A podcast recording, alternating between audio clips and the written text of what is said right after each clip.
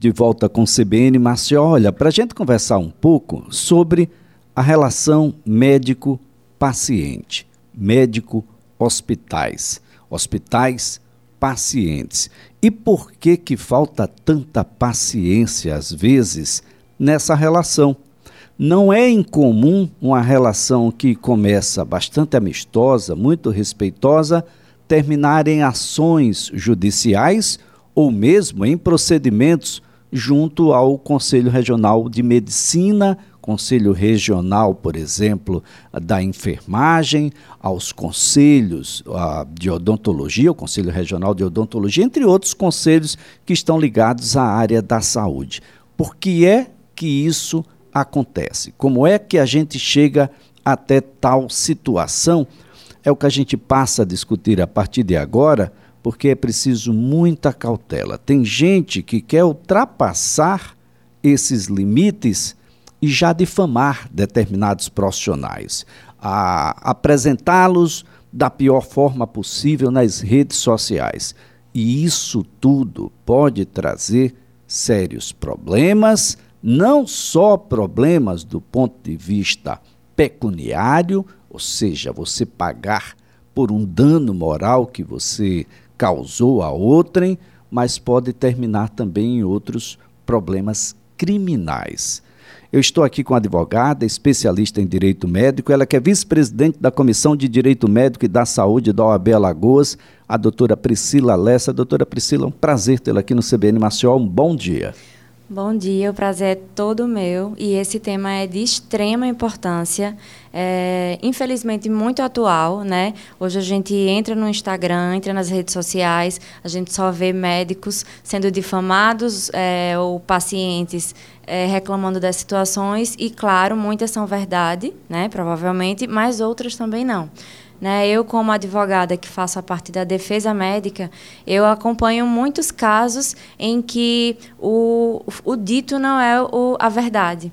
Mas até a gente conseguir ir na justiça ou pedir um, um desagravo no CRM, já foi replicada aquela mensagem, já passou por diversos, diversas pessoas, né? No WhatsApp a gente sabe com a facilidade de hoje em dia de fazer o um encaminhamento e aí já fica, né, a difamação, muitas vezes a calúnia, que é crime, né, contra aquele profissional de saúde que não necessariamente o médico, mas o profissional de saúde. Bem, o, o, o que é que acontece? O médico conhece o seu próprio código de ética? A maioria não porque nas faculdades, a maioria das faculdades, eles não têm a matéria de código de ética médica. Né? E quando tem, é, é sempre me relatam que é de uma difícil é, de um difícil entendimento, porque quem é, quem é da área de saúde não entende o nosso juridiquês, né? Então, a gente tem que falar de uma forma extremamente é, simples, como se fosse o inverso, né? Quando eu vou conversar com o médico e ele vai me explicar um, o que aconteceu numa cirurgia para uma defesa, eu peço a ele para me explicar, por exemplo, como se eu fosse uma criança de seis anos, porque eu não entendo os termos técnicos e médicos. Então, é, na área da facu das faculdades, inclusive, eu sou muito convidada para falar sobre o código de ética do acadêmico, do médico, né, quando eu vou recepcionar os residentes, porque, infelizmente, nem todas as faculdades é, pro, propõem aulas de, de ética. E aí eles ficam meio sem saber e só fazendo mesmo ali o que está dentro do hospital. Muitas vezes os preceptores, os seus professores ensinam a, a, a, cirurgias, mas não ensinam a como tratar o paciente, como tratar a família do paciente, né? E, enfim, aí os problemas começam a surgir a partir daí. Bem, nós temos uma situação é, que é bastante interessante, né, do ponto de vista do erro médico. A imperícia, a imprudência, a negligência. Quando é que a gente pode, bom, enquadrar alguém nessas condições, doutora? É, é, são, são termos que são bem utilizados, né? E principalmente quando eles falam, quando eles vão acusar. É, o médico imperito seria o médico que ele não tem é, autonomia, digamos, para fazer aquilo. Então, por exemplo, um cirurgião geral está lá para fazer uma cirurgia e o anestesista demorou para chegar. E aí, como ele é um muito experiente, ele faz, ó, aplica tanto aí de anestesia que vai dar certo até o anestesista chegar. Ele está sendo imperito, porque ele não é médico anestesista. É, o médico negligente já seria aquele médico que ele ele, ele foi negligente com o caso, então talvez fosse mais grave e aí ele não deu tanta atenção àquilo, né? Então chegou um caso seríssimo e ele foi negligente. Ele deixou passar e aconteceu um óbito, enfim, um, ou uma lesão corporal, uma coisa mais séria. É, e o imprudente a gente vai mais ou menos nesse mesmo sentido. Ou seja, correu riscos que poderiam não correr. Exato. A ideia é que não deveria correr, existem protocolos médicos protocolos que são internacionais, Exato. em sua imensa maioria, e que são protocolos que precisam ser seguidos. Isso não é algo discricionário, né? eu posso ou não posso fazer eu tenho que fazer. Para cada cirurgia, para cada intervenção médica, existe um protocolo, não é, Priscila? Exato, não é uma, uma, escolha, né? Uma faculdade. Ah, eu quero fazer dessa forma, hoje a cirurgia vai ser dessa. Não, né? São regras, são resoluções, são códigos e eles são, os médicos, os odontólogos, os fisioterapeutas, como nós advogados, somos vinculados ao nosso conselho. Então, o que eles dizem, nós precisamos respeitar e obedecer. Bom, em relação aos resultados. Médico tem a obrigação de dar resultado? Então, essa é uma grande polêmica, principalmente na parte da cirurgia plástica. Quando, na minha opinião, né, como é, quando é que o médico tem a obrigação de dar resultado? Quando ele promete o que ele vende. Então, por exemplo, um médico que posta o nariz de como era e como ficou pós-cirurgia. Eu chego lá, olho aquela foto e faço. Eu quero um nariz igual a esse. Eu quero um desse, Exato. igualzinho. Só que a gente sabe que nós somos singulares, que nosso tecido, né, nossa, nossa pele, nossa cor, nossa etnia, tudo, tudo nosso é diferente um do outro. Então, se o paciente conseguir provar que o médico prometeu que ia ficar com o nariz igual a da fulana, isso sim tem a obrigação de resultado. Mas é uma grande polêmica, é, porque a medicina ela é completa, uma ciência incerta. Então não tem como. O resultado é o quê? É, eu quero fazer uma rinoplastia, então eu quero o meu nariz mais afilado. Vai ficar, mas não exatamente igual de, de alguma forma que, que aquela pessoa queira. Então a obrigação de resultado seria mais nesse sentido. Bem, as pessoas insatisfeitas, com ou sem razão, em algumas oportunidades, elas vão direto para as redes sociais. Uhum. A denúncia, por si só, a, não é o elemento mais gravoso dessa relação, mas é o que vem associado ao exagero. E uhum. aí o, eu não coloco só o nariz, aí entra os uhum. lábios, entra a orelha, uhum. os olhos, etc. Uhum. Outras pessoas terminam replicando isso, e a dimensão para a vida da pessoa, médico ou médica e para a carreira, para a especialidade, é de um dano muito provavelmente irreparável, Priscila. Isso. É, na maioria das vezes, quem faz as denúncias é, não, não tem conhecimento médico nem científico, né? Então, por exemplo, eu posso trazer alguns casos em que eu trabalhei, em que filhos de paciente, né, marido, esposa, chegam na mídia, né, falam houve erro médico, acusam o médico de erro, falam que o médico foi negligente, é, chamam de, de termos pejorativos, ah, aquele doutorzinho, aquele, enfim, sem saber a realidade. E na hora, quando quando a gente vai ver realmente o que aconteceu, não houve erro médico, né? O médico atendeu de forma prudente. É, claro, existem exceções, mas é, o problema está aí em a gente apontar, acusar uma coisa que a gente não tem conhecimento. No caso, a gente, quando eu falo, é sou eu que não tenho absolutamente nenhuma formação na área de medicina ou qualquer área de, de ciências. É, então, é ter esse cuidado, porque isso gera dano, gera crime, né? Você acusar uma pessoa de, de calúnia de um crime é um crime, né? Tipificado no Código Penal. Então, você pode lá receber o seu boletim de ocorrência e participar de um inquérito policial e uma consequente ação penal. Agora, não dá para ficar correndo esse risco, não, porque essa é uma cantilena antiga. Olha, alguém que está me denunciando não tem qualquer conhecimento técnico, está ivado de emoção, isso por si só não é uma garantia de que vai escapar, não. principalmente se essa pessoa tem alguma razão. Não, de forma alguma. Até porque não, não faz o menor sentido é, para a justiça a gente só relatar, aquela pessoa não tem conhecimento. Então, não, nós temos que juntar prontuários médicos, temos que comprovar horários de atendimento, como foi o atendimento, as medicações que utilizaram, por que se deu aquela consequência, para provar que aquilo não foi um erro médico. Né? Por isso que eu falo muito da prevenção. Eu, por coincidência, essa semana, uma médica, é, ela teve atestado atestados médicos falsificados e ela me procurou. Ela, ela quando soube dos atestados, que foi o, a empresa que ela trabalha, mandou para ela perguntando da veracidade, porque estava a letrinha do o número né, era dois dias, estava lá quatro dias, o, a rasura. E aí ela fez um BO, né? A médica fez um BO sem me contactar e o BO foi indeferido. Aí, quando ela veio me mostrar, eu disse: foi indeferido porque você só falou o que aconteceu, você não provou. Você não juntou os, BO, os, os atestados, a rasura. Então, é, é excelente. Eu sempre aconselho a procurar um advogado especialista na área para evitar esse, esse tipo de, de de angústia, porque até eu conseguir resolver a situação dela, ela ficou extremamente angustiada, sabendo que tinham dois atestados médicos dela por aí, né? Falsos. Essa é uma situação bastante interessante. Atestado médico é uma obrigação do médico ou é uma faculdade? Olha, alguém que precisa de três dias para se recuperar. Eu pergunto, Priscila, você quer um atestado? Eu deveria perguntar, ou já deveria passar o atestado para essa pessoa, visto que eu entendo e até os protocolos assim assistem, asseguram essa minha decisão, já lhe dá o,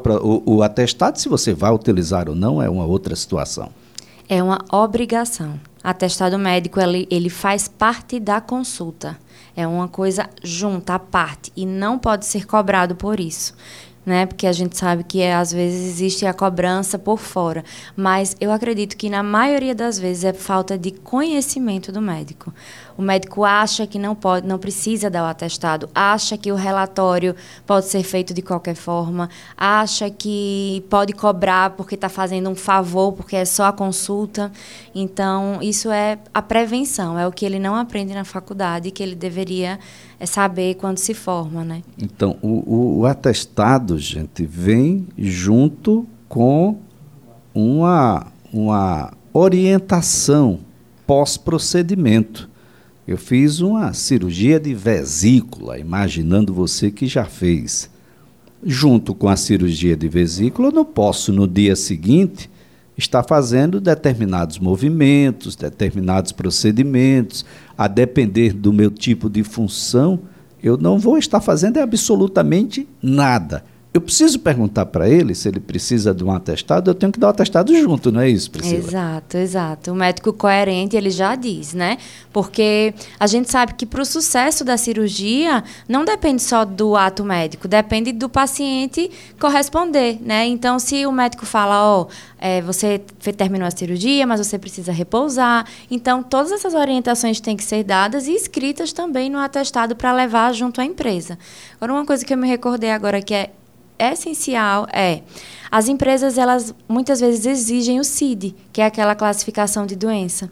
E a gente sabe hoje, inclusive está simulado pelo Tribunal do Trabalho, que não não é, é permitido colocar o CID se o paciente não autorizar. Por quê? Vamos supor que o paciente ele contraiu sífilis e ele precisa fazer o tratamento. E aí ele chega na, na médica, a médica coloca lá, fulano de tal, CID, o CID da sífilis. Chega no RH, todo mundo da empresa fica sabendo, né? Então, a partir disso, esse constrangimento que gera, é, a partir disso foi proibido e é só se o paciente autorizar.